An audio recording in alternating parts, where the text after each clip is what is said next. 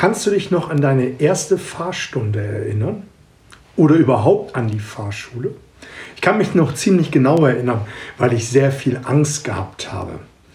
Und ich hatte einen sehr, ich würde aus heutiger Sicht sagen, einen etwas skurrilen Fahrlehrer gehabt und der hat auch eine sehr komische Aussprache gehabt, aber die ersten Stunden waren für mich der absolute Horror. Aber ich wollte unbedingt diesen Führerschein haben. Und ich kann mich noch genau erinnern, ich komme vom Dorf, als wir in dieser äh, Straße in der Sackgasse standen und ich anfahren sollte. Und er hat mir am Anfang natürlicherweise geholfen, weil das alles nicht gleich funktioniert hatte.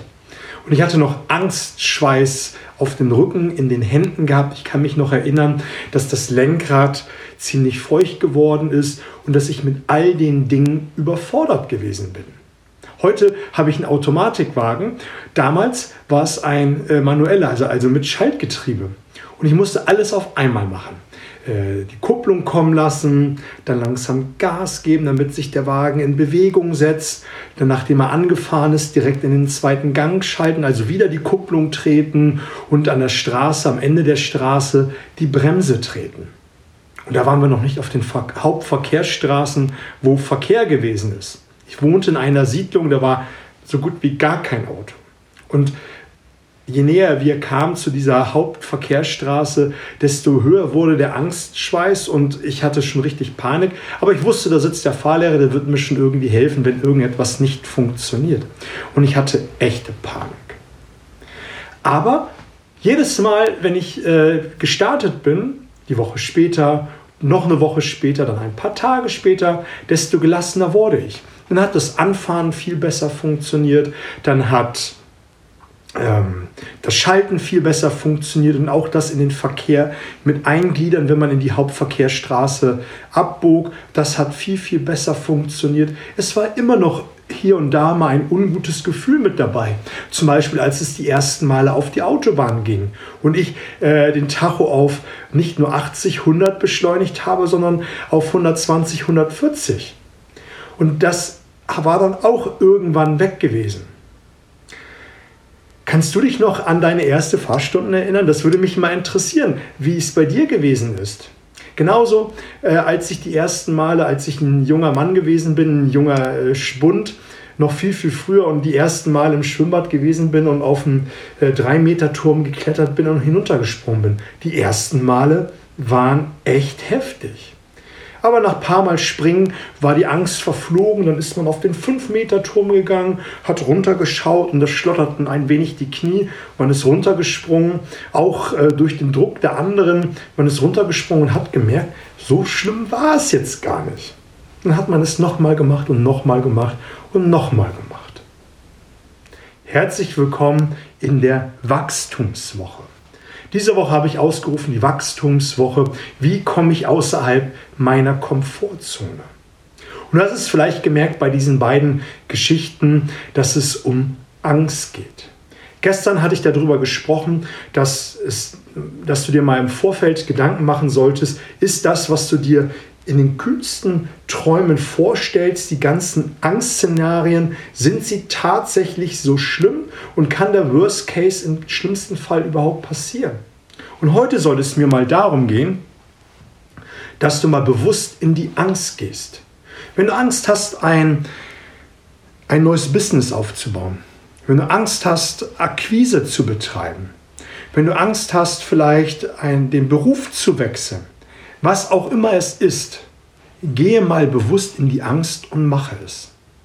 Ich hatte vor einiger Zeit einen Coach gehabt und der hatte ein großes, großes Thema mit dem Thema Kaltakquise gehabt. Er wollte seine Dienstleistung verkaufen und er hatte ein paar zaghafte Versuche gemacht, indem er Menschen angeschrieben hat, für die, die die Dienstleistung äh, interessant gewesen wäre. Er hatte versucht, ein wenig zaghaft mit Online-Marketing zu betreiben, aber letztendlich ist seine Branche schon etwas spezieller gewesen und da ging es eher darum, dass er wirklich Akquise betreibt, den Telefonhörer in die Hand nimmt und die Menschen anruft. Und am Anfang war es für ihn der blanke Horror. Und wir haben ein wenig an seinen Glaubenssätzen gearbeitet, wir haben ein wenig äh, an seiner Einstellung gearbeitet.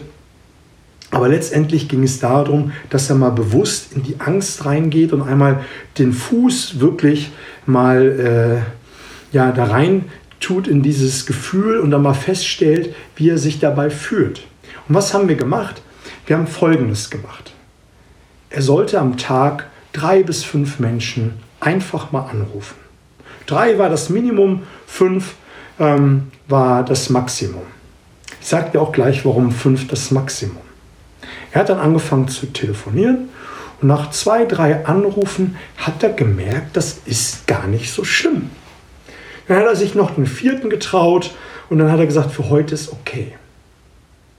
Ich habe die fünf gewählt, damit er ein Ziel hat und wenn er das die fünf erreicht, dann durfte er sich am Abend etwas Besonderes gönnen, was für ihn wichtig war. Am nächsten Tag haben wir gesagt, du machst fünf bis sieben Anrufe. Also er musste ein wenig mehr tun.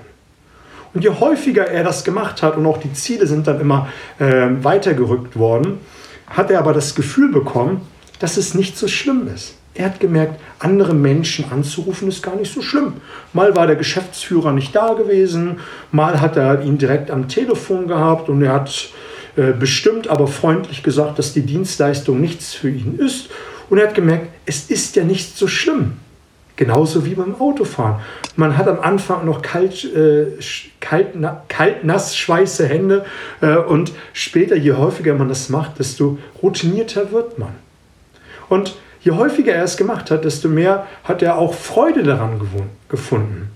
Ich hatte gestern äh, in den IGTV auch gesagt, du brauchst eine Weg von Motivation. Du musst erstmal äh, dir, dir im Klaren sein, was passiert, wenn du es nicht machst. Und dann, um dann später eine Freude daran zu gewinnen, wenn du merkst, es ist ja ziemlich cool und es macht ja auch Spaß, dann hat er angefangen, neue Dinge zu probieren.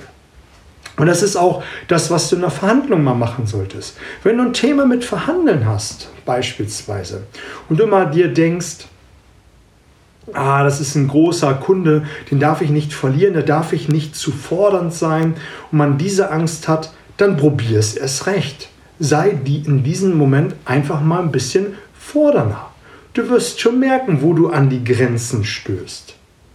Ich habe ein schönes Zitat von Michael Schumacher, was dazu sehr, sehr gut passt.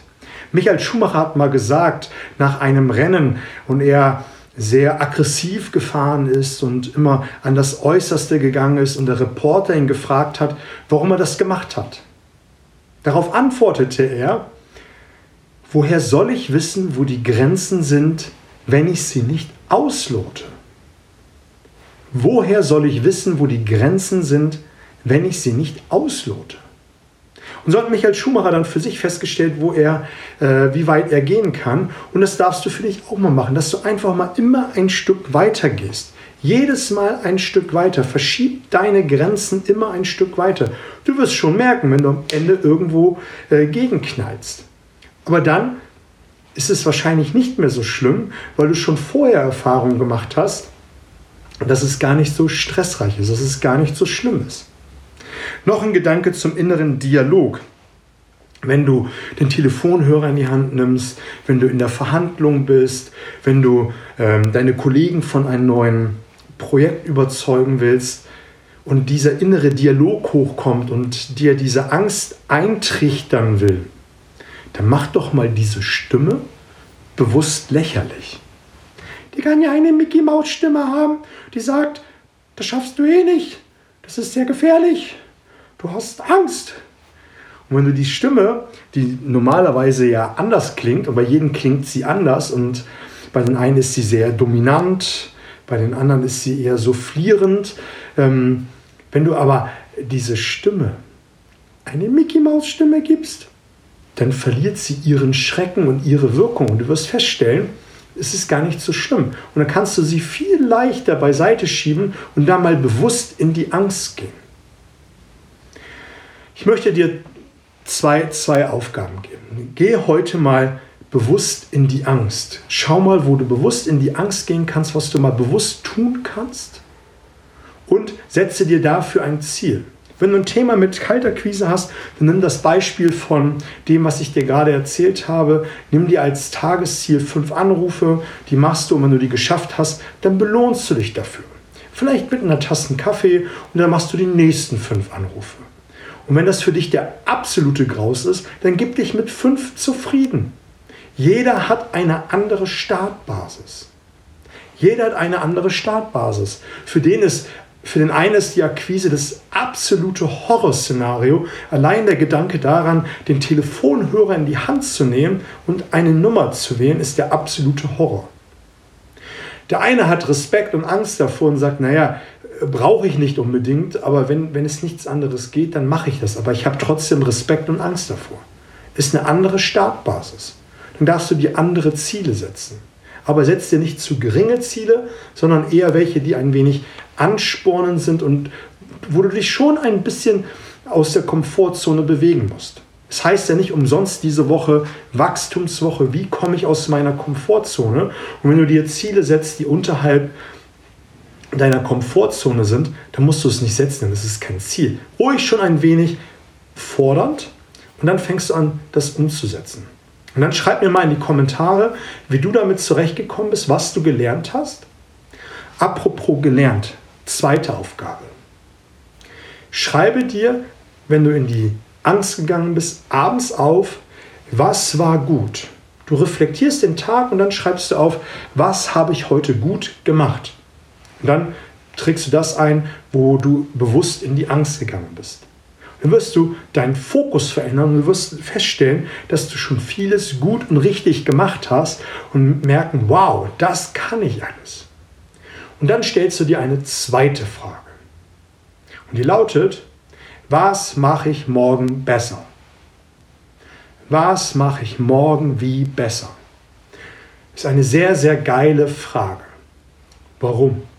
Weil sie extrem, extremst lösungsorientiert ist. Du bist auf der Suche nach dem, wie du dich verbessern kannst. Die meisten sitzen am Ende des Tages und sagen, ich habe es probiert mit der Akquise und es war alles blöd. Also ich habe keinen erreicht, ich habe mich verhaspelt, ich habe den Einstieg versemmelt und, und, und. Und die geißeln sich selbst und sagen sie sich selbst, was sie alles nicht auf die Kette gekriegt haben, anstatt sich zu fragen, was war gut, ich habe fünfmal den Hörer in die Hand genommen. Das hätte ich mich sonst nie getraut. Ich habe sogar einmal mit einem Geschäftsführer gesprochen. Und Entschuldigung, scheiß drauf, dass ich mich versprochen habe. Aber du hast es getan. Du hast den Geschäftsführer am Telefon gehabt und hast dann dein Produkt, deine Dienstleistung, deine Idee vorgestellt. Und wenn du dich jetzt fragst, es war gut, du hast einen guten Einstieg gehabt, du hast äh, dein Gespräch durchgezogen, war gut. Und was machst du beim nächsten Mal besser? Vielleicht die Beziehungsebene. Vielleicht machst du beim nächsten Mal besser, dass du ähm, den Vorteil am Anfang prägnanter herausarbeitest, dass du es auf den Punkt sprichst und besser formulierst. Machst du beim nächsten Mal besser. Was, was ist die Schlussfolgerung daraus? Dass du dich hinsetzt und den Nutzen besser formulierst.